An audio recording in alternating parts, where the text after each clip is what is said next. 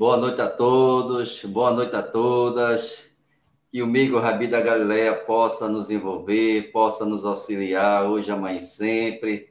A gente sente saudade, a gente sente saudade do Nepo Nord de Abril, do estudo do Evangelho de Lucas. E para nós é uma, um motivo de felicidade a gente abrir o mês de janeiro com o encontro interreligioso, que é um dos princípios do NEP Brasil, e é fechar o mês de janeiro com uma temática muito interessante, onde a gente teve a oportunidade de assistir, né? em particular é, é, no, no, grupo Emmanuel, com o nosso amigo irmão Saulo. Boa noite, meu amigo, vou saudá-lo primeiro, né? Boa noite, meu querido, seja bem-vindo. Boa noite, Rinaldo. Uma alegria estar aqui com vocês, estar aqui com as pessoas que estão nos acompanhando ao vivo e com aquelas que estão nos assistindo depois pela gravação. É sempre motivo de muita alegria a gente poder se reunir, se reencontrar num NEP, num estudo aprofundado do Evangelho. Valeu, meu amigo. Eu que agradeço a sua gentileza, a sua colaboração sempre admirável nesse trabalho incansável de pesquisa, né? E a gente fica muito feliz em você ter aceito esse nosso convite. Eu tenho certeza que vai enriquecer muito aos companheiros trabalho maravilhoso. Eu quero dar boa noite aqui a Jorge, boa noite, meu irmão, Isabela, seja bem-vinda, minha querida irmã, o N do NEP Regeneração daqui de Recife, Matheus Oliveira, boa noite, meu querido, seja bem-vindo. Rosângela do NEP também, ó, Bem, gente, eu quero fazer descrição de imagem. Estamos aqui para os nossos companheiros, né? A Cris sempre faz isso, eu admiro ela quando faz esse trabalho de descrição de imagem. A gente está também se adequando, porque a gente tem também companheiros, irmãos nossos que não têm recursos visuais e eles pedem muito que a gente faça essa descrição de imagem para que eles tenham mais ou menos uma ideia do, de quem, como está a tela uma tela é, com duas, duas, dois blocos. Eu estou no lado esquerdo e o Saulo está no lado direito. Eu estou com a parede atrás branca, de cerâmica. Estou de blusa branca. Eu sou um rapaz moreno claro, cabelo grisalho. Uso óculos preto e grande. O Saulo está do lado direito. Ele é um homem branco, cabelo é, bem curtinho, barba bem feita, bem asseada aí, né? Preta também. Tá usando uma camisa preta e atrás dele aí tá a grande biblioteca dele aí, maravilhosa aí para nos trazer. A tela é uma tela meia laranjada com vermelho, com rosa, e lá em cima tá o Lucano e o nome escrito Estudo do Evangelho de Lucas e a Rai TV.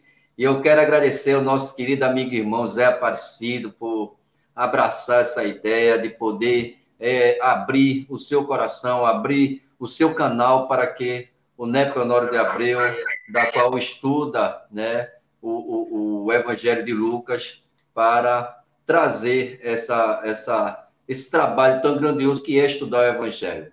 Mas vamos orar, vamos agradecer a Deus Jesus e vamos também passar para o nosso amigo irmão Saulo. Jesus, Mestre Divino Amado, agradecemos a Ti, Senhor, por mais essa oportunidade.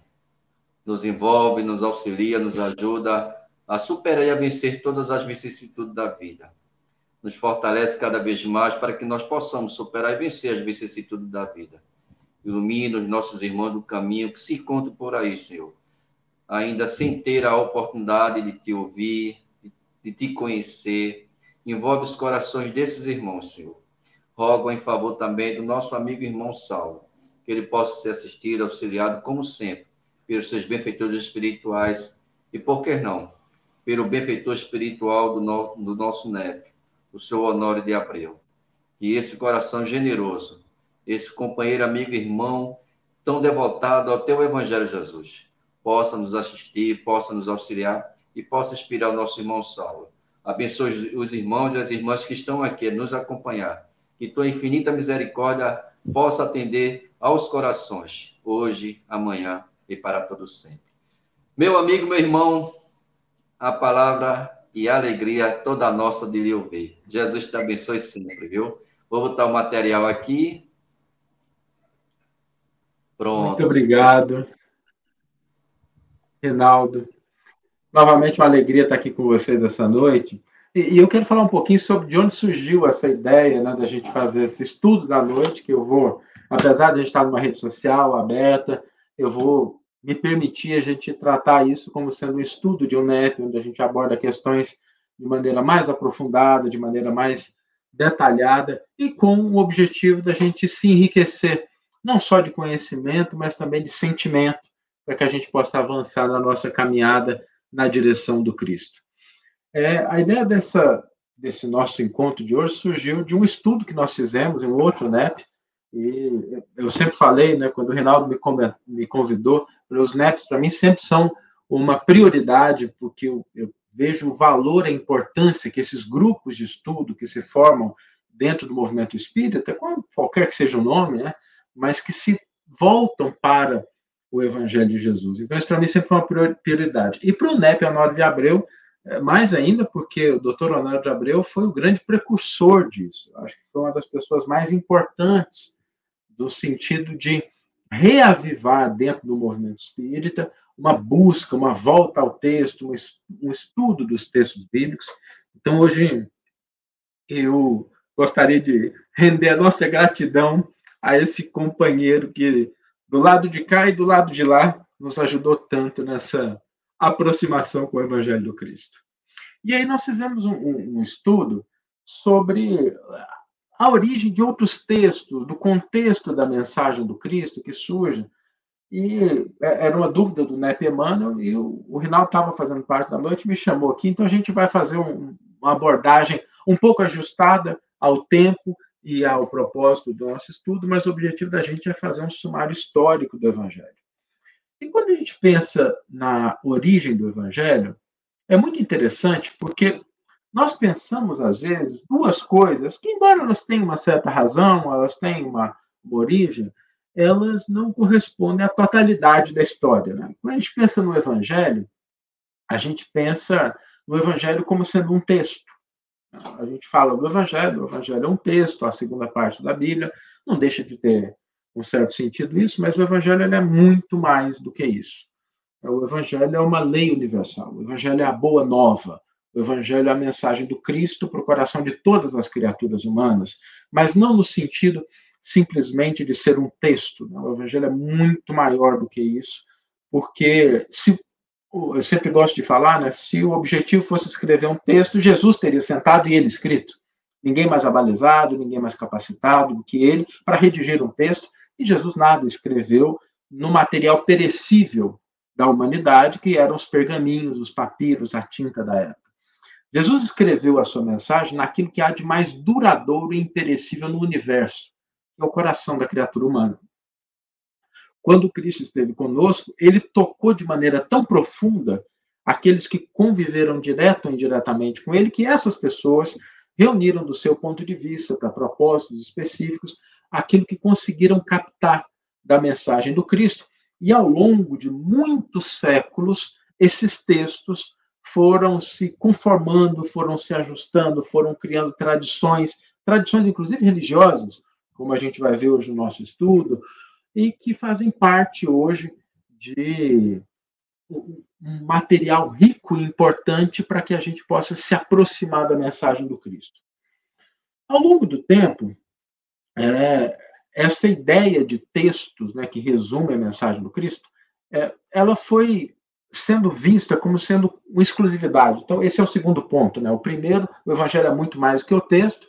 Segundo, que a mensagem do Cristo ela não foi grafada em um conjunto de textos como a gente tem na atualidade. Hoje é tão simples, né? a gente entra, vai numa livraria, entra na internet, digita assim, o Evangelho de Lucas, os Atos dos Apóstolos, as cartas de Paulo, e está ali um texto para a gente, alguns melhores, outros com algumas questões de tradução, mas todos acessíveis, e às vezes a gente fica com a impressão de que o Evangelho ele surge dessa forma, e na verdade ele não surge assim. O Evangelho é uma sucessão de textos que foram sendo reunidos, compilados, reescritos ao longo de muito tempo e que em determinado momento da história, que ainda não terminou, né, esses textos foram reunidos naquilo que a gente entende como sendo é, o Novo Testamento. Eu falo que ainda não terminou, e é importante, nós estamos no ambiente do NEP, é que ainda existem estudos sobre traduções, sobre textos na atualidade. Se nós tomarmos, por exemplo, somente os dois grandes e principais textos dedicados a, a, ao texto original do Evangelho, o que a gente conhece, né, o Novo Testamento grego e o Nestlé Aland, nós já estamos no, no Nestlé na 28ª edição, e no Novo Testamento grego, até o presente momento, na quinta edição, e ainda assim os estudiosos que fazem parte dessas equipes ainda se debruçam sobre algumas questões em termos de texto, para que a gente possa ter um material que, possa, que se aproxime o máximo possível daquilo que nós entendemos, dadas as limitações históricas, do que foram esses primeiros textos. Agora, é, falando de textos históricos, da origem histórica do Evangelho, nós podemos dividir os textos que formaram a nossa tradição o nosso entendimento da mensagem do Cristo de, em dois grupos.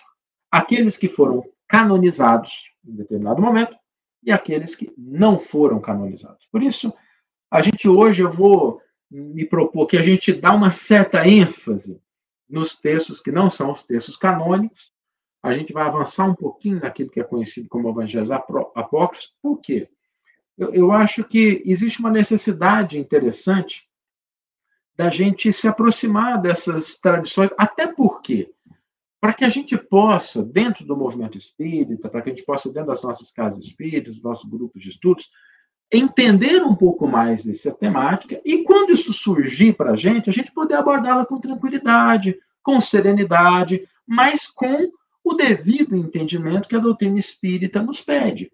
Para que a gente simplesmente não ouça falar de uma coisa, ah, os textos do Mar Morto, como a gente já teve a oportunidade de ver, às vezes a pessoa fala, né, e surgiu muito isso no começo, quando os textos do Marmoto foram publicados, que tinham conteúdo dos evangelhos, queriam se revelar novas coisas, e depois esses textos se revelaram como sendo textos muito importantes para o entendimento cultural, histórico, mas não tinham nada, absolutamente nada relacionado ao Novo Testamento. Né?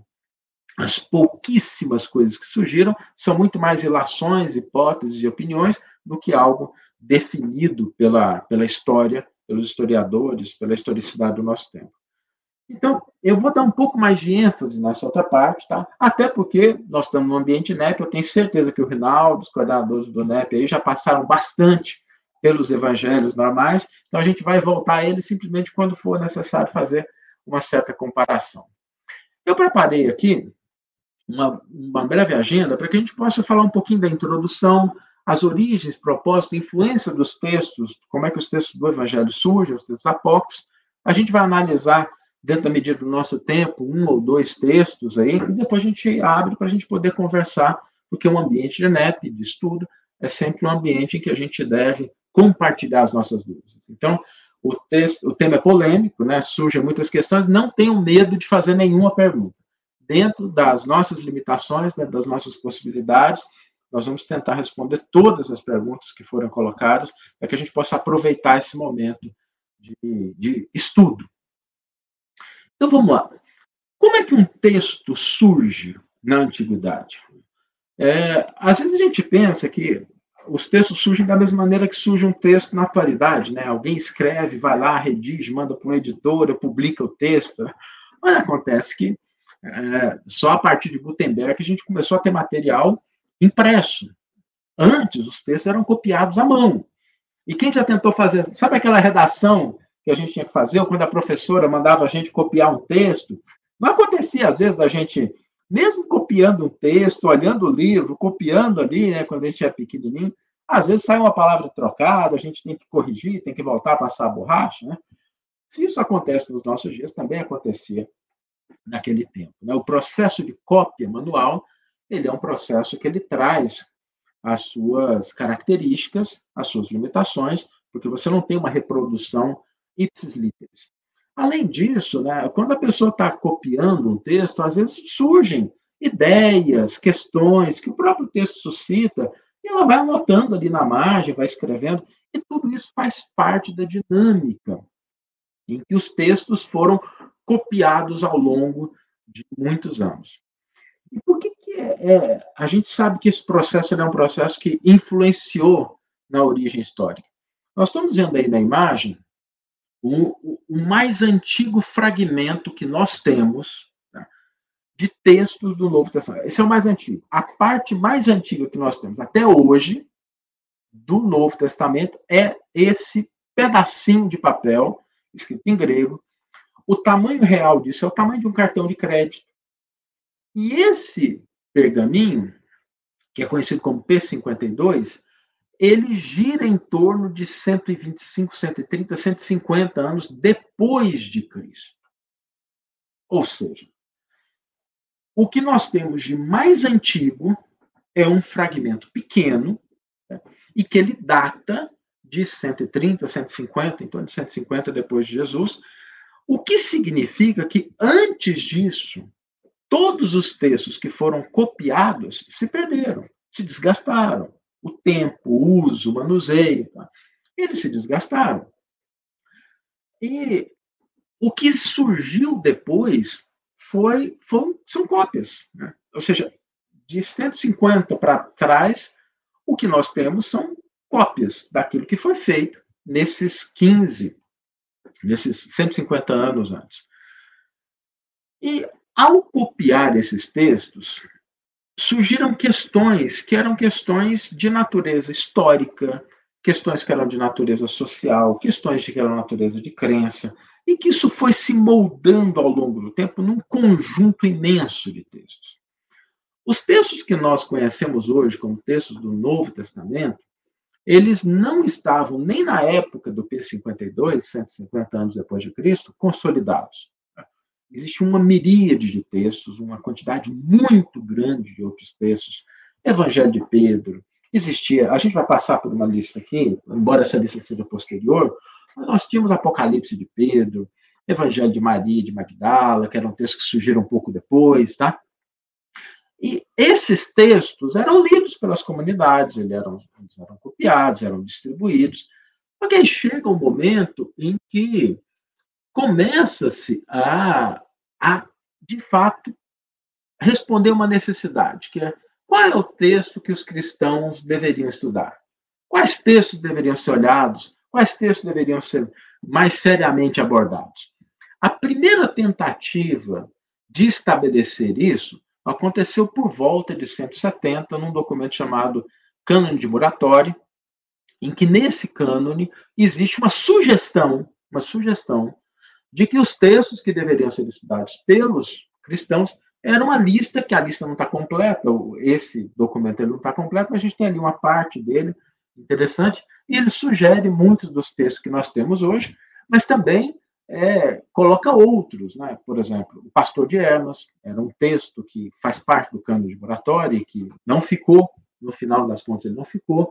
Então, a primeira tentativa de sugerir textos, ela ocorre por volta do ano 170. Depois nós temos grandes personagens, né, Irineu, Tertuliano, Atanásio, que era bispo de Alexandria, que buscaram também responder a essa pergunta.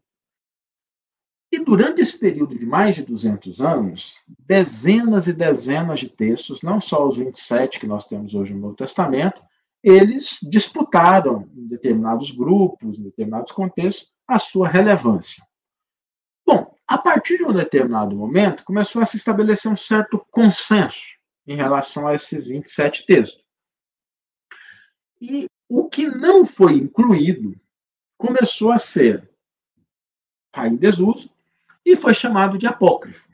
E é interessante a, a palavra apócrifo, que nós temos é, uma ideia de que apócrifo significa aquilo que é ruim, que não é, mas não tem nada a ver. Apócrifo simplesmente significa aquilo que é oculto ou secreto.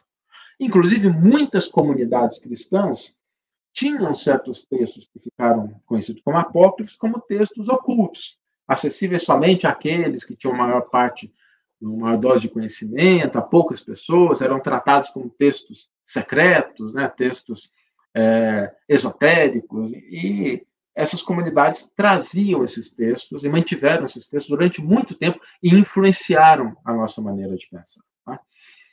E se a gente pensar nessa, nessa discussão, é interessante porque essa discussão do texto original, do que é que foi colocado ou não, existe até na atualidade. Esse, quando a gente olha para o próprio movimento espírita, nós temos a obra de Allan Kardec, e ela passa por também, né, às vezes surge uma pessoa discutindo, olha, não era assim, tem que ser assado, ah. ou seja, existe uma discussão até na atualidade em relação a, a, essa mesma temática, tá? Aqui nós não estamos fazendo nenhum juízo de valor, mas é uma temática que é uma temática que está presente em toda a história de textos. Eu vou falar um pouquinho, gente, sobre os textos apócrifos e as suas influências. Então, é muito interessante, vou pegar aqui alguns exemplos. Né? Eu, eu tenho um pessoal também, eu vou citar ele, mas é, vou começar pelos grandes exemplos. Né? No dia 26 de julho, a Igreja Católica comemora o, uma data especial de dois santos: né? São Joaquim, pai de Maria, e Santa Ana, mãe de Maria.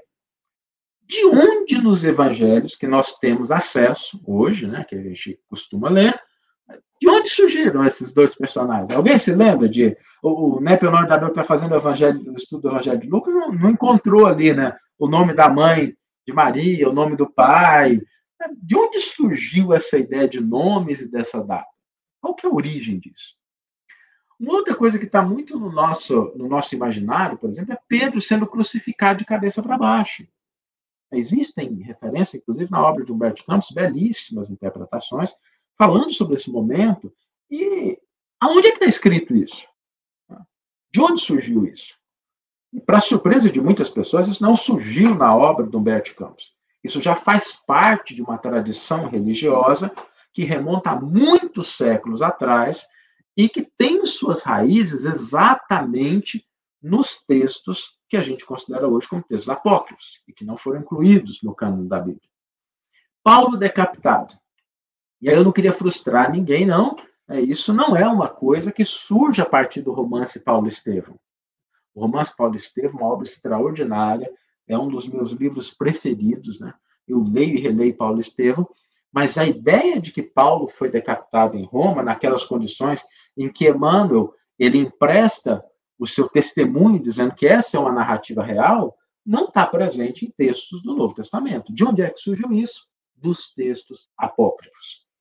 Existem outras informações, Pilatos e sua esposa se tornando cristãos, as pessoas sofrem tormentos no inferno de acordo com suas faltas. Essa é uma ideia que surge, que é uma ideia é, religiosa que vai surgindo e que ela está apoiada em determinados é, textos. Quando a gente olha a figura de José e Maria, por exemplo, eu acho muito interessante, porque quando a gente pega os quadros da antiguidade, a gente vê ali, né, Maria novinha, José já com a barba, né, cabelos um pouco grisalhos, né, uma diferença de idade grande. De onde surgiu isso? A gente não para para pensar. Né? De onde surgiram as ideias de que José era mais velho do que Maria, e que Maria era novinha, de que Maria tinha pouca idade na época? Né? É, essas questões não estão postas. Tudo isso surge a partir de tradições cujas raízes estão nos textos apócrifos. Eu tenho um caso muito especial. Minha mãe costumava me contar quando era pequeno uma história. Minha mãe desencarnou já, está no plano espiritual, é uma pessoa a quem eu devo tudo que eu sou hoje, assim, principalmente sobre o movimento espírita, que ela foi a minha grande iniciadora.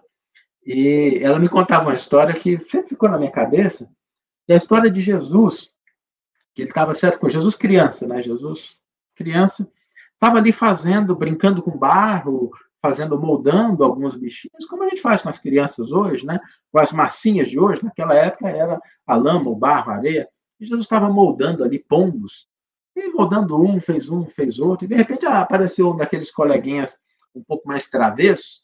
E Jesus percebeu que ele estava vindo para chutar aquelas aqueles pombinhos que ele estava fazendo de areia e quando ele percebeu a intenção do amigo, ele bateu palmas, soprou e os pombinhos se tornaram pombinhos reais e voaram para longe, né? Essa história sempre ficou na minha cabeça como sendo uma história muito bonita, né? uma grata lembrança do que minha mãe contava quando eu era pequeno. E quando eu cresci, eu fui procurar essa história e não existia na Bíblia. De onde minha mãe tirou isso? Eu acho que nem ela sabia exatamente, porque na época né, não se tinha muito acesso a isso, mas era uma tradição que foi contada de pessoa para pessoa, mas que depois que a gente começou a fazer as pesquisas, eu achei a origem da história que a minha mãe contava quando eu era pequena e está exatamente nos textos apócrifos. Para que a gente tenha uma ideia do que, que são esses textos e do volume desses textos em relação ao que ficou no cânone, dos 27 que nós temos, eu vou passar aqui rapidamente uma relação que ela não é exaustiva, mas ela passa sobre vários textos. Eu vou dividir aqui em grupos, por exemplo. Quando a gente fala da infância de Jesus, nós temos cinco textos que tratam desse, desse período. O Evangelho da Infância Siríaco, o Evangelho Árabe da Infância, a história de José o Carpinteiro, a vida de João Batista, o Evangelho Armênio da Infância de Jesus, o Evangelho Judaico-Cristãos. São textos que não fazem parte da nossa Bíblia, mas que trazem relatos, histórias sobre esse período da infância de Jesus. Existem outros evangelhos, além dos quatro que ficaram no nosso no texto da Bíblia. O Evangelho dos Hebreus, o Evangelho dos Nazarenos, o Evangelho dos Ebionitas, de Marcião, de Mânio, o Evangelho dos Vivos, dos, de Apeles, de, de um Evangelho só de Ditos, um Evangelho de Tomé. São nove textos que hoje nós temos, a gente sabe onde esses textos estão, a gente consegue, já existem inclusive traduções para o português desses textos, tá? É, mas que eles não fazem parte do cânone do Novo Testamento. Evangelhos da Paixão, da crucificação de Jesus, nós temos dez textos que são os mais conhecidos, e, e aqui eu estou citando só os mais conhecidos.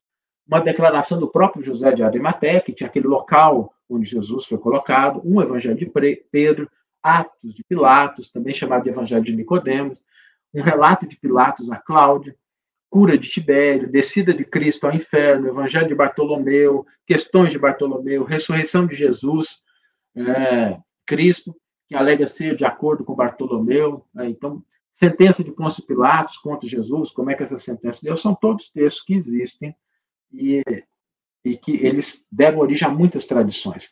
Existem evangelhos que buscam harmonizar diferenças que existem dentro dos evangelhos canônicos, né? diálogo com Jesus, apócrifo de Tiago, também chamado de o livro secreto de Tiago, o livro de Tomé, que é o adversário, diálogo do Salvador, o Evangelho de Maria de Magdala, que suscitou muitas dúvidas, né? as pessoas comentavam muito isso, sobre se Jesus teria sido casado ou não. Esse evangelho é um evangelho que existe, e a gente, lendo esse evangelho, a gente entende um pouco mais sobre qual que é a ideia. Houve muito sensacionalismo da época e pouca discussão em função do conteúdo mesmo. Existe também o evangelho de Judas Iscariotes, aquele que traiu Jesus, de Filipe, o evangelho grego dos egípcios, que é distinto do evangelho cópita dos egípcios, são duas línguas que utilizam os mesmos caracteres, mas são dois evangelhos distintos. E tem Sofia de Jesus, que é a sabedoria de Jesus. Os próprios Atos, né, nós temos um texto, um Atos dos Apóstolos, nos textos canônicos, e existem muitos atos que não foram incluídos. Atos de André, de André e Matias, Barnabé, João, João o Teólogo, Mártires, Paulo, Paulo e Tecla, Atos de Pedro, Atos de Pedro e André, Atos de Pedro e Paulo, Atos de Pedro e os doze gnósticos, Filipe, Pilatos, Tadeu, Tomé, Xantipe, Polix né, e Rebeca, relato de martírios, martírio de André, de Bartolomeu, de Mateus, e a relação, ela se estende. Existem textos sobre Jesus, que são o Evangelho da Verdade, a Revelação de Pedro, Pit Sofias, segundo o Tratado do Grande, do Grande Sete, são textos que vão, assim, se a gente fosse ler todos eles, a gente consumiria todo o nosso tempo. Então, aqui eu acho que deu para ter uma ideia do volume de textos que existem e que não foram incluídos no cano do Novo Testamento. Aqui é importante fazer uma, uma pequena, um pequeno parêntese com relação à datação desses textos. Tá? Como eu comentei, aquele P52, o pequeno textozinho que nós temos, que é do, dos, dos evangelhos canônicos, ele data de 150. Esses textos, a sua grande maioria, os textos mais antigos, eles remontam a uma descoberta que foi feita em Nag Hammadi, que é uma região do Egito, em que foi encontrado na tumba de um monge é, esses textos. E eles datam, os textos que foram encontrados, eles datam de provavelmente ali século IV, tá? 4, 5. Então são bem posteriores. O que não significa que eles não sejam textos que tenham sido copiados de textos mais antigos, ok? Mas do ponto de vista de documento, documental, nós temos um pequeno, um pequeno é, testemunho, como se chama em estudos bíblicos, né, um pequeno testemunho de textos canônicos, que está ali 150, e nós temos dos textos apócrifos, os mais antigos datam aí por volta de 450. Por que, que esses textos surgem? Esses textos surgem para responder perguntas, para preencher lacunas, para resolver divergências que existem, às vezes, dentro dos canônicos. Por exemplo, se nós é, lermos o Evangelho de Lucas, o Evangelho de Mateus em relação ao relato do nascimento de Jesus, existem diferenças. E algumas que são diferenças que não são diferenças menores. Por exemplo, no Evangelho de de Mateus, José e Maria moram em Belém. E assim, muito embora as pessoas tentem amenizar um pouquinho, o texto grego não deixa nenhuma dúvida sobre isso. O relato de Mateus fala sobre a residência deles em Belém. Já o Evangelho de Lucas narra a viagem. É, o Evangelho de Mateus traz a história dos três magos do Oriente. O Evangelho de Lucas não traz nada sobre isso. Então, como conciliar textos que têm o mesmo objetivo, o mesmo fato, entre aspas, histórico, né, o nascimento do Cristo, e que divergem em questões que são tão importantes. Como que a gente tenta entender isso? Essa questão foi colocada desde a antiguidade e muitos textos surgiram tentando responder essas perguntas. Tá? É, perguntas importantes, por exemplo, qual é a origem de Maria? A figura de Maria é tão importante em relação a, aos outros personagens, né? E nós não temos nada sobre a origem de Maria. Enquanto em relação a José, que entre aspas, né, não seria é, o pai biológico de Jesus, segundo algumas tradições, nós temos ali desde a, toda a sua é, árvore genealógica, toda a sua genealogia, Maria, não temos absolutamente nada em relação à origem desse, dessa personagem tão importante. Tá? Outra questão que surge, né? Por que, que Pedro, sendo líder dos apóstolos, né, tem tão pouca coisa registrada no Novo Testamento? É, o corpo de Jesus, né, até a responsabilidade de Pilatos na crucificação, como é que existe isso? Por que, que surge aquela ideia de que Jesus não tinha um corpo material? Tudo isso, todas essas questões, não são questões novas, e as respostas que nós temos na atualidade, muitas vezes que a gente repete, que a gente diz, na verdade, elas são respostas e questões que foram formuladas, foram abordadas, foram tratadas dentro desse conjunto de textos apócrifos e que é interessante a gente entender para que a gente possa compreender melhor esse contexto em que surgem os próprios textos do Novo Testamento. É, como é que a gente deve abordar esses textos? Aqui é muito importante que a gente siga, e eu vou pegar aqui algumas diretrizes, tá? Antes da gente entrar nesses textos especificamente, algumas diretrizes. Em primeiro lugar, Kardec em o Evangelho segundo o Espiritismo. Quando nós tratamos de elementos relacionados à doutrina espírita, é importante que a gente tenha um respeito profundo às opiniões mas que nós não confundamos opiniões com verdades. As opiniões, elas têm o seu valor, elas merecem ser respeitadas, mas a, o consenso em torno de uma determinada ideia é o que confere a ela a sua legitimidade para fazer parte daquilo que a gente entende como contexto doutrinário.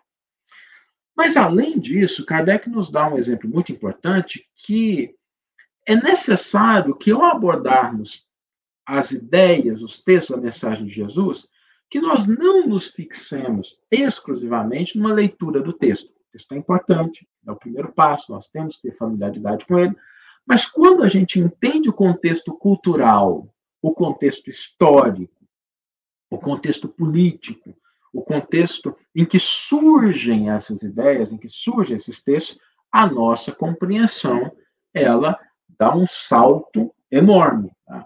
Porque aí nós começamos a compreender esses textos de uma maneira muito mais profunda. Então, esses dois elementos que Kardec nos traz devem sempre estar na nossa mente quando a gente aborda essa literatura.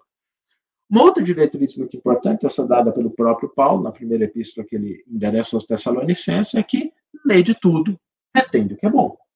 É, lê as coisas, pesquisa. Né? Eu me lembro, na minha época de juventude, eu li muitos textos, né? fiquei empolgado numa época com um livro do Alger dizendo que Jesus tinha vivido na Índia, né? e depois a ideia era uma ideia que ela não se sustenta historicamente, mas assim, acaba despertando interesse, despertando a nossa proximidade com as ideias do Cristo. E Emmanuel, para mim, falando um pouquinho do, de um ambiente em que eu, eu, me sinto muito confortável de falar, que, né, que são as interpretações que Emmanuel faz do Novo Testamento, Emmanuel tem um exemplo para mim que é extraordinário. Na carta de Judas, na, a carta de Judas, ela faz um relato no versículo 9 que é muito interessante. Porque o texto diz mais ou menos o seguinte: E, no entanto, o arcanjo Miguel, quando disputava com o diabo, discutindo a respeito do corpo de Moisés, não se atreveu a pronunciar uma sentença injuriosa contra ele, mas limitou-se a dizer: O Senhor te repreende. Está lá em Judas 1,9. A questão aqui é uma questão curiosa, porque se nós voltarmos ao Antigo Testamento, a nossa Bíblia, olharmos ele inteiro, não existe esse relato desse dessa disputa de, do arcanjo Miguel com o diabo, o adversário, acerca do corpo de Moisés. Não está nos textos do Antigo Testamento.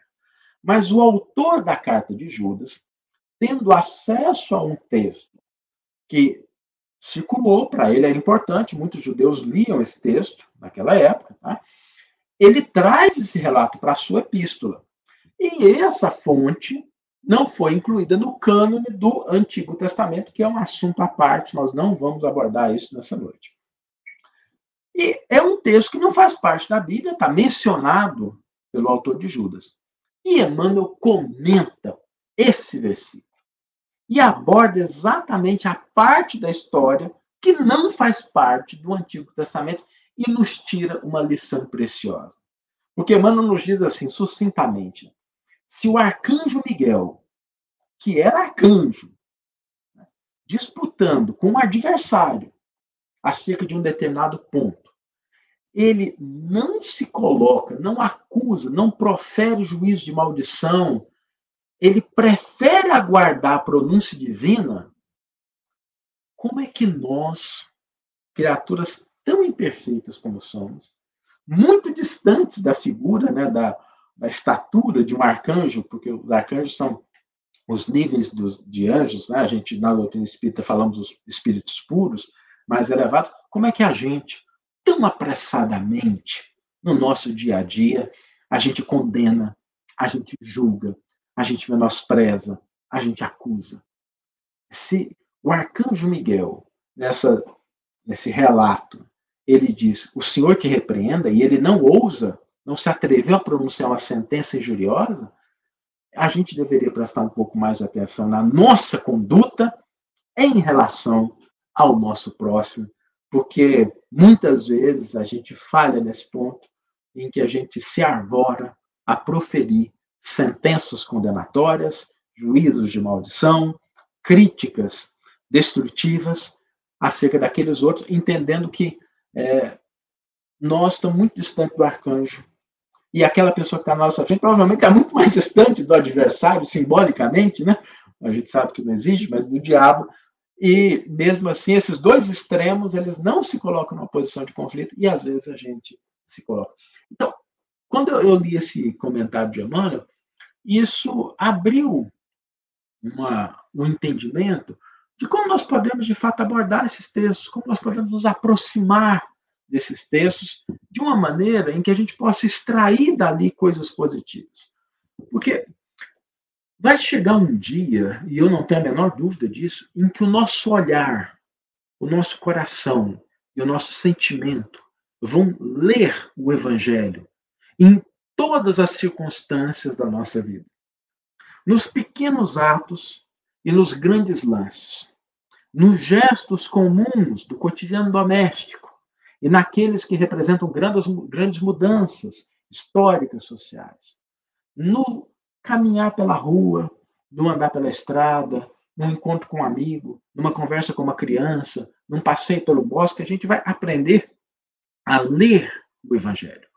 Porque o Evangelho, essa boa nova, ela está escrita de forma perene em todos os aspectos do universo. Não é à toa que Emmanuel, muitas vezes, ao interpretar o Novo Testamento, ele se vale de exemplos da natureza, porque a natureza canta em forma de poesia, com sonoridade, a mensagem do Cristo. Então, eu gostaria agora da gente, dentro do limite do nosso tempo, a gente analisar algum desses textos. Né? Como a gente está no ambiente NEP, a gente não poderia deixar de analisar alguns textos, voltar a eles, dentro, obviamente, do, das limitações de tempo que nós temos. Eu separei aqui alguns textos que eu considero muito interessantes, porque eles trazem questões que foram muito debatidas na mídia, que foram muito debatidas, às vezes, em grupos religiosos, e às vezes a gente, ao se aproximar desses textos, a gente consegue ter uma visão mais clara do que, que eles representam. Eu separei aqui quatro, mas eu vou dar ênfase no primeiro e no último, tá? pela relevância que eles tiveram em termos de visibilidade social, não pela sua relevância em termos de formação da, das tradições religiosas, mas porque apareceram, eu acho que pode ser uma abordagem mais útil, tá? Então, o Evangelho de Tiago, o Evangelho de Judas, o Evangelho de Nicodemos, o Atos dos Apóstolos, o Evangelho de Maria de Magdala. Eu vou abordar o primeiro e o último, e se houver um pouco mais de tempo, a gente entra o Evangelho de Judas e o Evangelho de Nicodemos. Então, vamos lá. É, o Evangelho de Tiago. Em primeiro lugar, uma questão que é importante, né? Por que é que a figura de Maria ela é idolatrada? E a de José, que é homem dentro daquela cultura, tendo uma relevância, é um patriarca, por que, a figura de José é apagada? O que, que aconteceu? E aqui é, é interessante porque se a gente lê, é muito difícil fazer isso, tá? Então, assim, eu, vou, eu vou comentar mais um ponto de vista teórico, tá? Porque é muito difícil, inclusive para mim, tá? fazer uma leitura do texto da Bíblia e não se emocionar quando aparece o nome de Maria e a gente não se sensibilizar quando aparece o nome de Maria. É algo assim difícil, porque essa figura ela está tão presente na nossa vida, né, tem, assim, é um espírito de uma envergadura espiritual tão alta, tão sublime, que é muito difícil a gente se desvencilhar disso. Mas se teoricamente a gente fosse construir uma imagem de Maria a partir daquilo que está presente nos textos do Novo Testamento, como a gente conhece, não é essa imagem que surge. A importância de Maria não é uma uma importância assim que o texto deixa claro.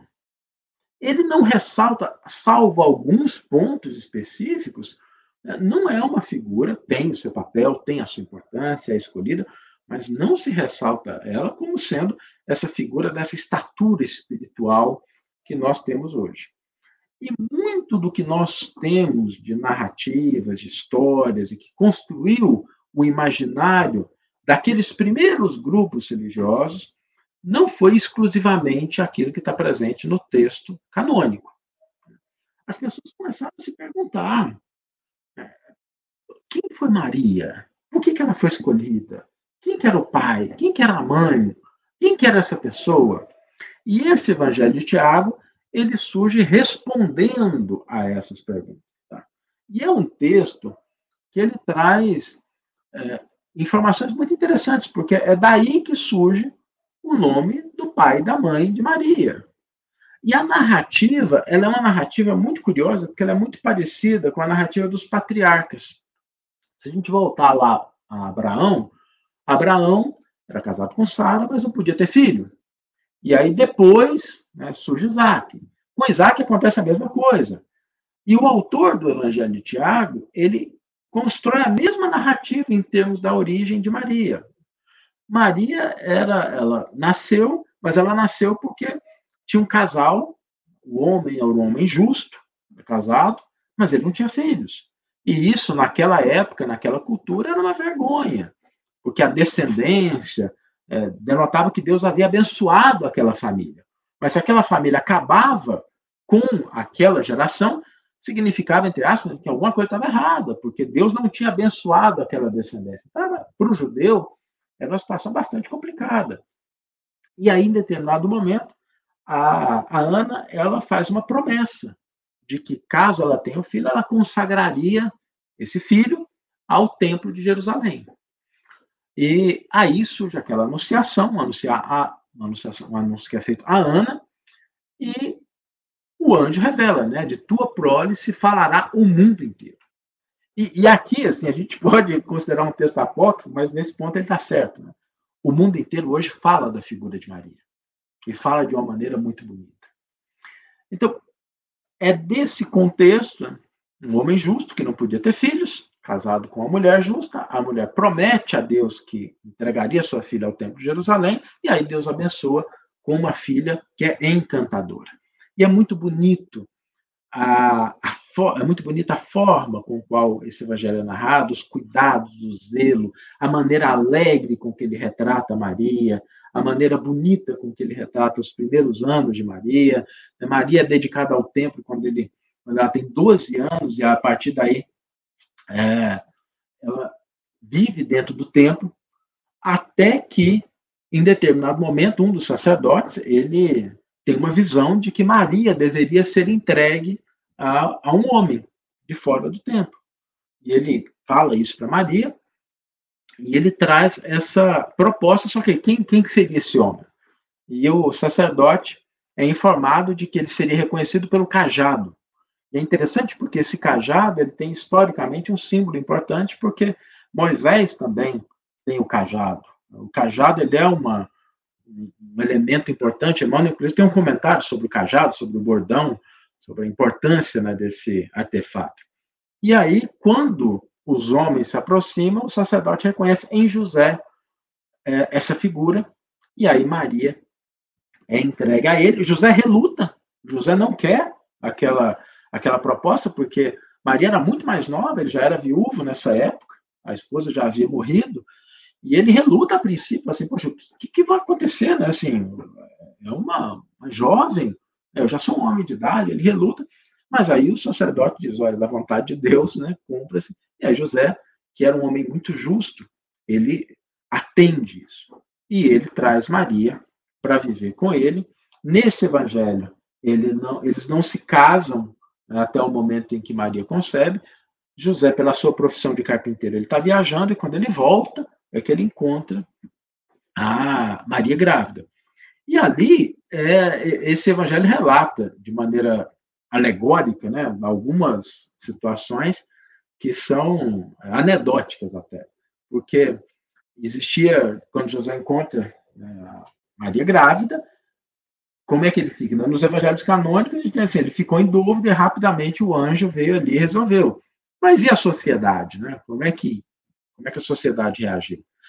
Nesse evangelho, conta-se que Maria foi colocada à prova tinha uma água da prova, e que tem até um relato um pouco meio bizarro de que uma pessoa foi verificar se Maria era virgem mesmo, e a mão dela ficou queimada, porque ela foi avaliar se Maria era virgem. Então, é daí que surgem esses elementos. Jesus, nesse evangelho, nasce em uma caverna, e não em uma estrebaria. E se, se a gente for prestar atenção, tem muitas representações do nascimento de Jesus que ocorrem exatamente dentro de uma caverna e que tem origem nesse evangelho. Nesse evangelho também tem a morte de Zacarias, que é pai de João Batista, e sua substituição por Simeão no templo. E aí o Simeão é aquele que a gente tem um relato dele tomando Jesus nos braços. Então, esse evangelho busca harmonizar muitas coisas que estão nos textos canônicos e ele traz muitas informações, ele busca responder muitas dúvidas acerca de personagens que são caros ao nosso coração, como é o caso de Maria, e que os textos canônicos não trazem muita coisa. É importante a gente relatar que são textos posteriores, então surgem depois dos textos canônicos, surgem depois de Mateus, depois de Lucas, mas que tem esse objetivo. É, o quanto disso é real ou não, nós não temos a, na atualidade, nenhuma condição de aferir isso com a curacidade. Mas é interessante a gente observar que muitas das tradições, das ideias que foram construídas acerca desse personagem ímpar, que é o personagem de Maria, têm a sua origem nesse evangelho de Tiago. Se a gente lê o evangelho de Tiago, a gente vai lembrar daquelas histórias, né? Eu, eu não eu nasci numa família espírita, mas quem veio do catolicismo para o espiritismo vai se lembrar das primeiras é, reuniões de catequese, e que muitas histórias foram contadas ali, e essas histórias têm a sua origem exatamente nesse texto, o Evangelho de Tomé, inclusive esses dois fatos da data em que se celebra, né, dedicada a esses dois santos que teriam sido os pais de Maria. Eu vou saltar agora para o Evangelho de Maria, porque esse Evangelho de Maria ele é um evangelho muito que gerou muita controvérsia e a principal controvérsia que surgiu aqui não é a mais relevante, porque a controvérsia que surgiu é Maria foi casada com Jesus, Jesus beijou Maria, Jesus valorizava Maria de Madalena mais do que os outros, né? Então, não, não é essa a temática desse texto. Né? O texto não foi escrito para defender isso. A gente vai entender o porquê disso. Né? É, em primeiro lugar, existem várias semelhanças com os textos canônicos e muitas diferenças. A figura de Maria de Magdala é uma figura que ela também é uma figura importante dentro da tradição cristã, e só que esse evangelho ele dá uma, uma posição de proeminência. A relação do personagem de Maria de Magdala com Jesus não é o ponto mais importante desse evangelho. Qual que é o contexto? Tá?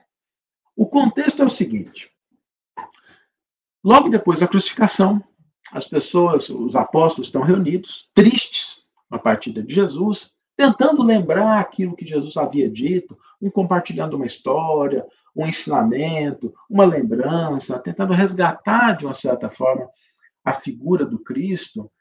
Aí Pedro se dirige a Maria de Magdala. E aqui a gente já tem um ponto importante, porque Pedro era a autoridade maior depois da partida do Cristo, naquele no grupo apostólico. E Pedro diz a Maria, Maria de Magdala, Irmã, sabemos que o Salvador te amou mais do que a qualquer outra mulher. Fala o que só você ouviu dele.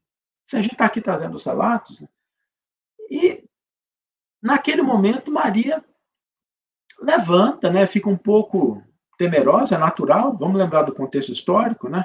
É um contexto, um contexto em que a figura masculina é uma figura valorizada e a figura feminina ela é desvalorizada. Não estou aqui fazendo nenhum juízo de valor, mas o contexto histórico daquela época é exatamente isso. Então, quando a gente olha a desvalorização da mulher do ponto de vista social na época de Jesus, de maneira social, né, não dentro do movimento cristão, isso é uma realidade histórica, isso não é uma questão de opiniões. Naquela época, a mulher, às vezes, era contada junto com os bens do esposo. Então, a gente tem ali a autoridade de Pedro se dirigindo a Maria, e quando ele fala, sabemos que Jesus te contou alguma coisa, traz para a gente isso. E após a fala de Maria, Maria levanta e fala. Ela fala, e aí chove de crítica. Ah, os homens ali, né, André, Pedro, começam é, uma discussão, né? Poxa, não, mas não é assim, mas por que você está dizendo isso? Aí começam a criticar Maria. Mas Maria não se abala. Ela continua falando. Ela continua é, expressando a sua opinião, a sua fidelidade ao Cristo, apesar das críticas, apesar das acusações apesar das pessoas não terem entendido, apesar das vezes as pessoas terem se tornado um pouco céticas ou até agressivas em relação ao que ela havia falado. Maria, ela não se, se amedronta, ela mantém a serenidade, ela fala, foi isso que eu ouvi, é isso que eu estou compartilhando com vocês, e aí ela né, coloca um pouco mais de energia e dá um exemplo notável. Porque naquele momento, em que Jesus havia sido crucificado, é importante a gente lembrar qual é a situação psicológica e emocional dos apóstolos. Eles não são criaturas de pedra, são seres humanos. E de repente viram Jesus sendo crucificado, o Salvador, o Messias, que trouxe a mensagem de amor e de salvação para todos, havia sido morto numa cruz. Imagina o medo dessas pessoas. Imagina a insegurança dessas pessoas em relação a divulgar a mensagem do Cristo. Quem mais seria morto? Como é que as pessoas iam abraçar essa ideia? E nesse evangelho é exatamente pela coragem de Maria de Magdala de se levantar, de falar aquilo que ela tinha, né? dizendo: olha, isso aqui foi o que eu ouvi, aquilo que eu recebi, isso é o que eu entendo. E divulgar a sua verdade sem medo das acusações, sem medo das críticas, é o que inspira os apóstolos a não temerem ir para o mundo, porque eles encontrariam dificuldades. Muitos deles foram mortos, foram assassinados. Muitos cristãos, na segunda geração de cristãos, foram mortos, foram assassinados, foram para o Coliseu, foram para o circo romano. E a mensagem central desse evangelho é reconhecer e valorizar a coragem dos que sofreram, mas reconhecem Jesus reconhecem o Evangelho, não abandonam e por isso servem de inspiração. A temática central do Evangelho de Maria de Magdala não é a relação afetiva ou não dela com Cristo, mas a coragem de se levantar diante de críticas, diante de acusações e ofertar a mensagem de consolo, de esclarecimento de Jesus.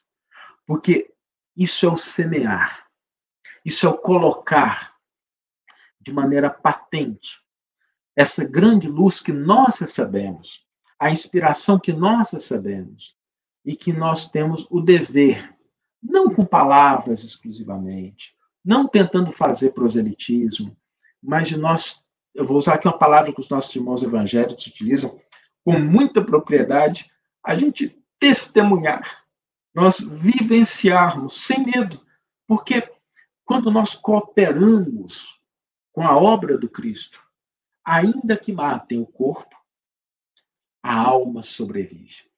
E a doutrina espírita ela vem como um clarão nos dias atuais para resgatar em nós esse sentimento. O sentimento da coragem de amar. O sentimento da coragem de ouvirmos o outro, de enxergar no outro um irmão, a coragem de perdoar, a coragem de buscar fraternidade, coragem de praticar caridade em todos os lances da nossa vida, de maneira a que a mensagem do Cristo se perpetue. Porque a mensagem do Cristo ela não se perpetua exclusivamente pelos estudos acadêmicos, eles são importantes, têm seu papel, pelas interpretações que são valorosas, mas ela se perpetua, sobretudo, em função da nossa disposição de internalizá-la, senti-la compartilhar isso no nosso modo de vida, a despeito das circunstâncias que muitas vezes não são as mais favoráveis. Às vezes a gente não está no ambiente mais adequado, às vezes a gente está dentro de uma família que não compreende, de um contexto profissional, social, mas nós vivenciamos a mensagem do Cristo de maneira a amar cada vez mais. E, caminhando a conta de conclusão, os textos apócrifos eles representam uma tentativa de responder perguntas, aprofundar a história de determinados personagens e defender ideias de grupos que existiam no cristianismo primitivo. Se nós formos olhar a história do cristianismo primitivo, isso é um outro tema que demandaria muito tempo para a gente abordar, nós não tínhamos né, grupos homogêneos, as pessoas defendiam ideias diferentes, posturas diferentes, e os grupos existiam e muitos textos representam exatamente ideias de grupos específicos. Agora, eles são um testemunho importante de como a figura do Cristo impactou e impacta o ser humano em diferentes dimensões, interesses e perspectivas. A própria existência desses textos mostra o quanto diversos grupos que não aqueles que deram origem à, à ortodoxia, né? A ortodoxia não tem, tem a ver com uh, ideias preconcebidas, mas é simplesmente leitura correta, a ortodoxia que surge, ela surge a partir de um determinado momento e dá origem à Igreja Católica Apostólica Romana, é, ao, ao catolicismo, que a tradução do catolicismo é universal, depois é que passou a ser denominado uma, uma denominação específica da, de comunidade cristã, mas Jesus impactou de maneira extrema muitos outros grupos e que nós só passamos a conhecer alguma coisa deles a partir desses textos. Esses textos também revelam a diversidade de ideias e concepções que marcaram o cristianismo nascente. É, às vezes a gente se confunde um pouco hoje, porque existem ideias divergentes, diferentes, e é natural isso. Agora, na época de Jesus, no primeiro, segundo, terceiro, quarto, quinto século, essa divergência também existia, essa diversidade também existia. E aqui existe um ponto importante, porque talvez no, no momento atual, essa seja uma das maiores lições. A gente aprender a conviver com a diversidade, aprender a conviver com a diferença, aprender a conviver com o contraditório, mas de uma maneira harmônica e nas bases da fraternidade que o Evangelho nos ensina. E por último, é preciso ter a base dos textos canônicos, quando a gente vai abordar esses textos. Tá? Então, assim, é, eu não recomendo que a gente vá para esses textos sem que a gente tenha um entendimento e uma leitura dos textos canônicos. Por que, que não? E aqui não tem nenhum dogmatismo, tá, gente? É porque esses textos buscam responder perguntas e esclarecer ideias e personagens que estão nos textos canônicos. Então, se a gente não tem a familiaridade com os textos canônicos, a gente vai ficar meio perdido se a gente for abordar esses textos apócrifos sem essa base dos textos canônicos. Tá? E para que a gente possa melhor compreender esses textos e tirar deles algo de útil. Sempre que nós somos capazes de tirar algo de útil daquilo para o qual nós dedicamos a nossa visão, o nosso tempo, o nosso entendimento, nós saímos enriquecidos. E quando nós estamos falando do Cristo, todas as vezes que a gente se aproxima dele, de coração e mente aberto, com a disposição de aprender e de colocar em prática, o resultado é um resultado sempre positivo. E assim eu encerro, final da nossa é, breve introdução, dando ênfase aí, uma ênfase especial a esses textos, né, do, dos textos apócrifos. Eu quis exatamente trazer para que a gente pudesse ter essa familiaridade, uma vez que os outros a gente já tem bastante estudo sobre eles, mas esse acho que a gente traz uma temática é, dentro das nossas limitações, é uma temática para que a gente possa também se enriquecer no estudo do Evangelho. Rapaz, é excelente, viu, Saulo? É excelente. Eu estava aqui imaginando, com o curto espaço de tempo que a gente tem, de fazer um, blocos de estudo com mais tranquilidade, com mais riqueza, porque você tem um material rico, muito rico para a gente, né? principalmente a gente que está é, é, começando a se interessar, a, a, se envolver com o estudo do Evangelho do Cristo, porque não é só superficialmente a gente ler, interpretar, mas tem que ter todo um contexto. É claro que a gente não vai ser um expert de Evangelho, mas você trouxe aí na linha das suas emoções o mais sublime, é nos aproximarmos do Evangelho de Jesus e vivenciá-lo com toda intensidade e com amor. Se a gente fizer isso, por demais, é uma relatividade. Mas, meu amigo, o resto é bônus. Oi? O resto é bônus. Se a gente fizer isso, o resto vem de brinde. É verdade. Tem alguns comentários aqui, algumas perguntas, e a gente vai ver aqui. Eu vou botar logo aqui o do, o do nosso querido Valdemar. Ele bota aqui, embora os textos apócrifos não têm sido autenticados pelos concílios humanos, muitos deles são coerentes e autenticados pelo plano espiritual e adotam o princípio kardeciano da universalidade, Saulo. É muito interessante isso que o Valdemar comentou, e por isso que eu acho que quando nós nos aproximamos de tudo aquilo que circunda o, a mensagem do Cristo, a gente sempre sai enriquecido. Tá? Então, realmente, tem muitos textos que não fizeram parte, né? é, eu, eu, vou dar um detalhe que parece anedótico, né? Mas assim, por que quatro evangelhos? Né? Por que a gente só tem quatro evangelhos? Por que não tem cinco? Né? Por que não tem seis? Né? E um autor da antiguidade escreveu o seguinte: olha, nós só temos que ter quatro evangelhos porque quatro são os pontos cardeais norte, sul, leste e oeste. E como eles representam todo mundo, então os evangelhos têm que ser número de quatro. Ou seja, é um argumento que absolutamente não faz nenhum sentido. Mas que é, a gente começa a entender que é, esses textos que fizeram parte, que fazem parte do cânone, são textos importantes, eles foram debatidos ao longo de muito tempo, é, por pessoas que tiveram uma contribuição fundamental na formação do cristianismo. E que tiveram a fazer escolhas. E as escolhas feitas, por incrível que pareça, o critério da proximidade com o texto original não era o critério principal, não que ele tivesse ausente, tá? Mas o principal critério era a harmonia entre as narrativas.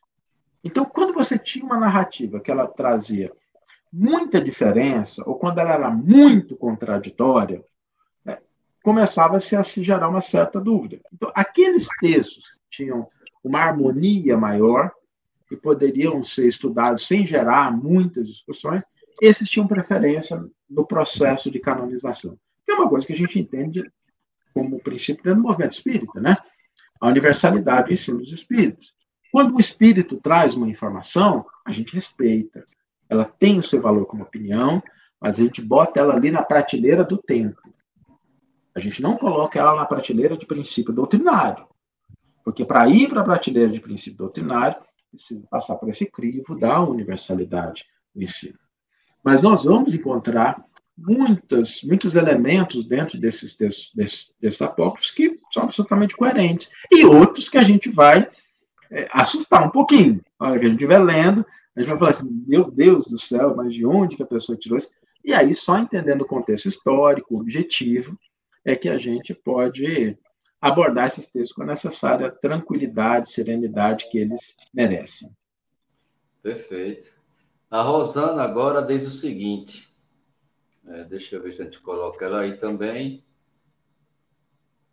Saulo, por que os evangelhos apócrifos, que tão ricos, não foram incluídos, sendo deixados de lado, e eles possuem tão ricos ensinamentos?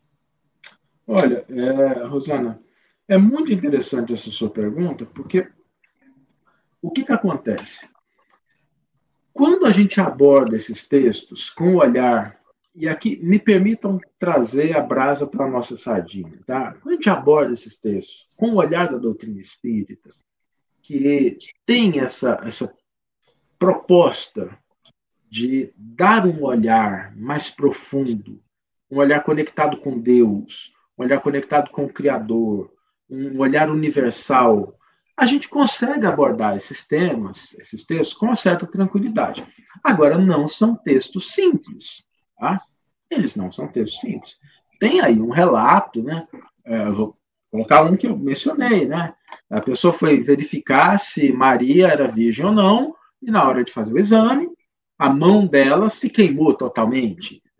E aí depois Maria cura a mão da pessoa. Então, assim, aí você olha um relato desse, assim, né? poxa, parece estranho. Então, em meio a muitas informações que eu particularmente considero interessantes, considero úteis, existem relatos que ferem a sensibilidade de muitos. Então, como eu comentei, o critério para a seleção dos textos que ficaram no cânone, sobretudo quando a gente fala de evangelhos e de atos, né? Cartas de Paulo são outro departamento, cartas universais são outro departamento. O Apocalipse também tem algumas questões, mas quando a gente fala de evangelhos, da história de Jesus, um dos critérios importantes era a harmonia. Então, assim, vamos colocar aquilo que é, vai dar menos trabalho e está focado mais no aspecto que a gente pode discutir, que a gente pode trazer a informação. E mesmo assim, não conseguiram achar textos totalmente harmônicos, tá? A gente comparar, por exemplo, o Evangelho de João, o Evangelho de Lucas, existem questões que não são questões simples de serem resolvidas. Então, uma das razões, Rosana, é exatamente essa. Obrigado pela pergunta, é muito importante. É que o objetivo, quando se canonizou, era não gerar conflito. O cânone ele surge exatamente para harmonizar, para pacificar. Só que aí, com o tempo, é, essas tradições, algumas foram mantidas, algumas foram condenadas. A gente tem né, ideias de grupos que, são, que foram condenados, e se gerou um consenso em torno desses textos que a gente tem hoje. Não significa que a gente não possa extrair algo de útil. Agora, para extrair algo de útil, Rosana, eu acho que esse é um ponto importante. A primeira coisa que a gente tem que ter é um coração aberto. A gente precisa ter um coração disposto a aprender. Um coração humilde no sentido real e a boa vontade de buscar aprender alguma coisa. E nem sempre o ser humano caminha nessa direção, né? Às vezes a gente quer a regra, a gente quer o que está certo, a gente quer o preto no branco, e aí, quando a gente vai com isso, a gente tem dificuldade. Eu, eu acho que seria mais simples se o mundo fosse assim: é um checklist, uma listinha, você vai lá, preenche, faz assim, mexe desse jeito, carrega isso, e está tudo certo, né? você vai para o céu. Seria mais simples. Né? Mas o que a doutrina espírita ensina aqui não é tão simples assim. É a obra divina, ela se faz por princípios e não por regras. E os princípios, eles são aplicáveis em todas as situações. As regras, às vezes não, como diz o próprio Cristo, né? O homem foi fe... o homem não foi feito para o sábado, mas o sábado foi feito para o homem. Para nos mostrar o seguinte: não vamos limitar a nossa mente, porque às vezes a gente acha que é uma regra, que é um padrão, e aquele padrão ele tem seu valor dentro de um contexto para um determinado grupo. Para outra pessoa, em outro contexto, o princípio ele se expressa de uma maneira diferente. Saulo, Olga Batista ela faz a seguinte pergunta: Saulo, vejo oradores espíritas em casas espíritas citar em ênfase ideias do evangelho apócrifo. Isso é ou não é perigoso, principalmente para quem não estuda? Olha, Olga, existe uma questão aí que é muito interessante, e obrigado pela sua pergunta, tá? ela é de extrema relevância, que nós precisamos lembrar que quando nós subimos no púlpito espírita, quando a gente vai falar de uma casa espírita, nós devemos ter o cuidado de falar sobre espiritismo, falar sobre doutrina espírita. O que não significa que a gente não possa dialogar com as outras coisas. A gente não pode dialogar com a física, com a psicologia, com a sociologia, com a política, com a história. Nenhum problema com relação a isso. Mas quando nós estivermos fazendo esses links, é de fundamental importância que a gente deixe claro qual é o propósito.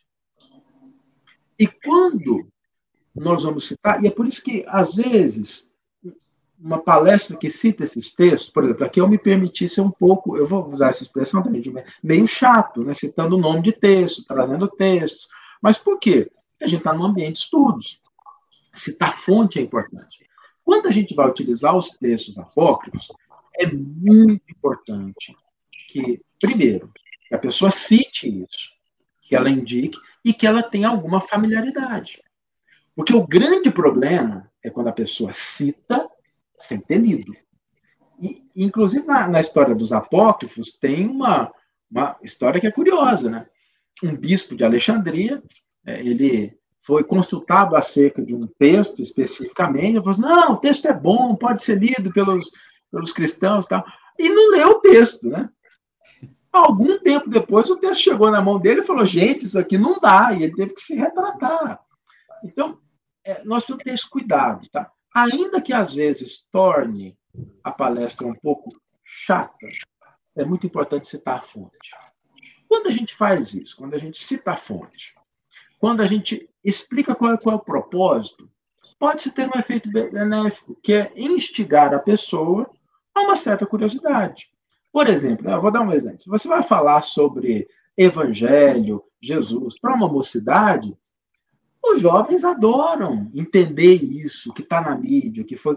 É importante que você também dialogue, que vai gerar curiosidade, vai gerar o interesse.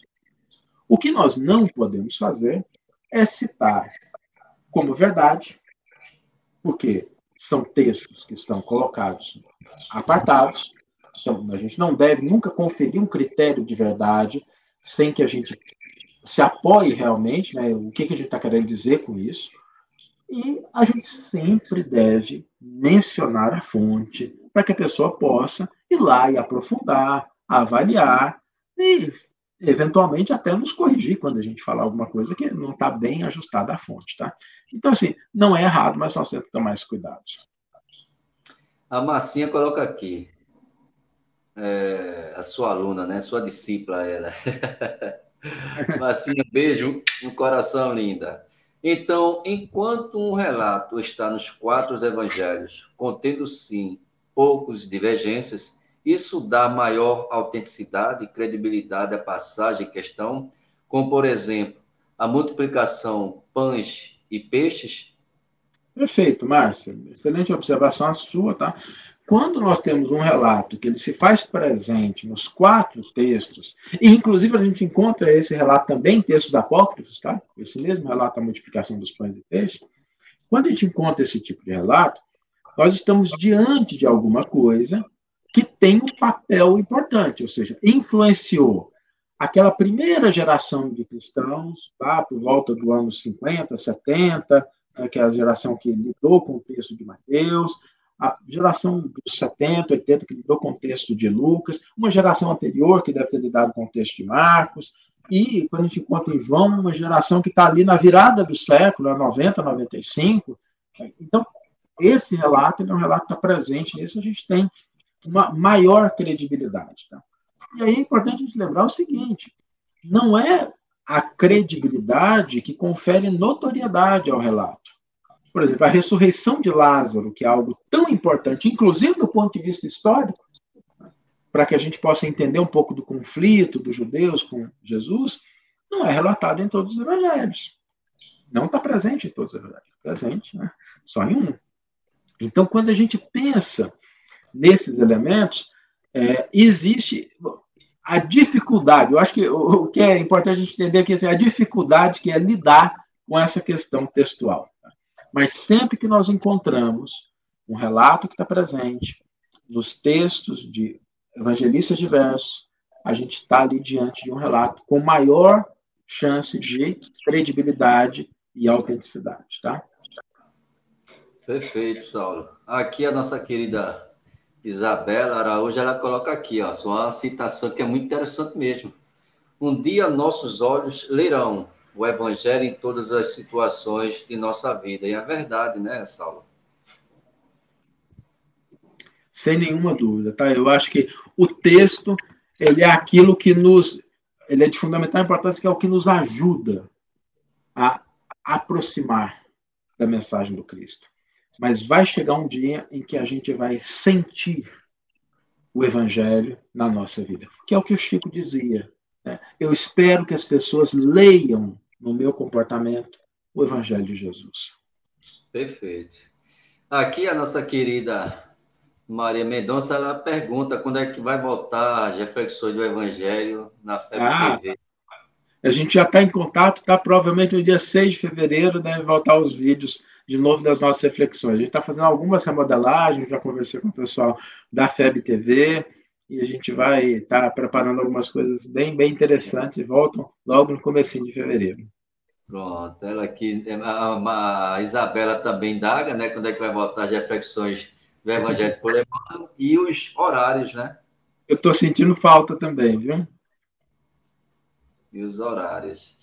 E aqui o, o Ira, é, Iranildo é, Marcelino, os livros apócrifos são confiáveis para ler? Olha, Iranildo, é, eu diria o seguinte: uma vez que você já tenha lido os textos normais, os textos que fazem parte da, da, do Novo Testamento, eu acho que é importante a gente conhecer, principalmente se a gente está numa posição ou de estudo ou de divulgação, dentro de uma casa espírita, ou dentro de qualquer denominação religiosa, para que a gente possa falar com propriedade. Tá? E quando a gente fala de falar com propriedade, isso é um aspecto muito importante para a gente na doutrina espírita. Quando a gente pega aquela biblioteca que Kardec recomenda que todo espírita deveria ter, nessa biblioteca não existem somente livros que são favoráveis ao espiritismo. Existem livros que são críticas, existem livros que condenam. Por quê? Porque nós precisamos estar expostos e ter a visão de quais são as ideias, do porquê, para que a gente possa falar com mais propriedade. Tá? Então, se a gente tem o interesse de, de aprender um pouco mais, e se a gente tem o interesse de, e se a gente tem às vezes a responsabilidade de falar, de emitir opiniões, são é uma literatura que a gente teria a necessidade de conhecer. E a minha recomendação é que você conhecer diretamente, tá? Por mais que seja, é, às vezes, árduo, uma recomendação de leitura, Reinaldo, você me permite aqui fazer uma recomendação de leitura, quando a gente se aproximar desse tipo de texto complicado, é, a gente não cair na armadilha de, diante de um relato que fere a nossa sensibilidade, a gente parar ali, tá? Leia o texto inteiro, vai até o final, chega na história toda, porque aí, tendo essa panorâmica, a gente pode voltar e dizer assim: olha, isso aqui eu achei interessante, isso aqui me chamou atenção, isso aqui eu não entendi, isso aqui eu não concordo, não tem nada de errado com não concordar, mas que a gente não pare, porque senão acontece o que aconteceu com o Evangelho de Maria de Magdala, que é um texto cuja a intenção dele é falar dos fracos e dos oprimidos, que não se dobram diante do contexto externo que não é favorável na questão da divulgação de falar da mensagem do Cristo. Essa é a grande mensagem do Evangelho de Maria de Magdala. Aí vira o problema do beijo. Sabe? Aí é o negócio que a gente fala assim: por que, que aconteceu? Porque a pessoa pega um pedacinho lá e fala assim: ó, oh, o Evangelho de Maria de Magdala fala isso. Ele fala isso. Só que ele tem um conjunto muito maior de informações que dão para a gente a oportunidade de, às vezes, extrair algo mais útil, né? E aí a gente tem aqui a da, da Fatinha, né, que é o seguinte, no texto Estranha Moral, Kardec diz que as informações não foi bem exprimido, passando de uma linguagem a outra, pode ter sofrido alguma alteração, Saulo. Fátima, é excelente observação sua. Não, não é que é, podem, né? Elas sofreram. É impossível você verter um conjunto de textos como a gente tem no Novo Testamento, 7.900 versículos, mais de 7.900 versículos, que foram escritos em grego, koiné. A gente verter isso para qualquer língua moderna e a gente acreditar que a gente conseguiu resgatar toda a essência do texto. Isso é impossível, porque a tradução ela é importante, ela tem seu valor, graças a Deus que existem tradutores, tem tradutores dentro do movimento espírita, o Haroldo, alguém que fez um trabalho extraordinário para a gente se aproximar desse texto, tá? existem outras traduções também. Agora, o tradutor, ele tem uma limitação. As línguas são línguas que representam um momento histórico, cultural, contextual. Então, não dá para você verter uma ideia um volume de texto tão grande para uma língua, uma tradução, sem que você tenha que fazer. E aqui eu, eu quero preste muito bem atenção. Não é adulteração, sem que você tenha que fazer escolhas em relação aos diversos significados. E normalmente essas escolhas elas acabam não contemplando toda toda a gama de significados que a palavra tem. Tá?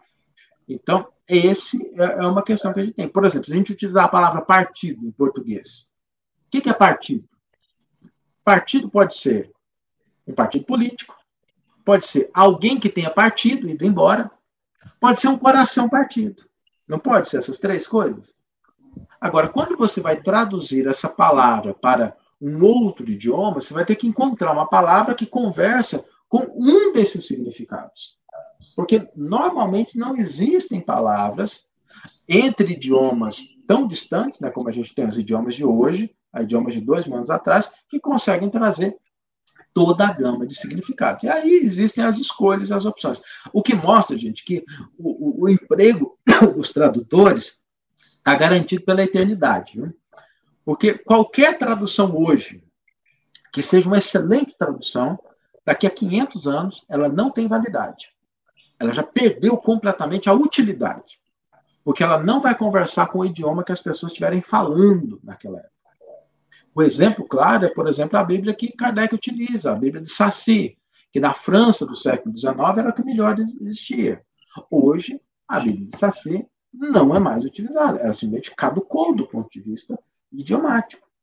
Ela não é mais uma Bíblia que é a Bíblia. Dentro da França, nós temos a Bíblia de Jerusalém, que é hoje alguém, a Bíblia que ocupa esse papel dentro daquele contexto de maior relevância. Então, o tradutor ele tem emprego garantido. Enquanto as línguas forem evoluindo, elas forem se enriquecendo, vai haver necessidade da gente voltar a esses textos e refazer essa conexão entre o que se fala na atualidade e a mensagem que foi vertida do coração do Cristo para nós há dois mil anos. Maravilha, Saulo. Tem muitos comentários, muitos agradecimentos aqui, o pessoal irradiante aí. Gratidão. Tchau, tchau, gente. Obrigado mesmo.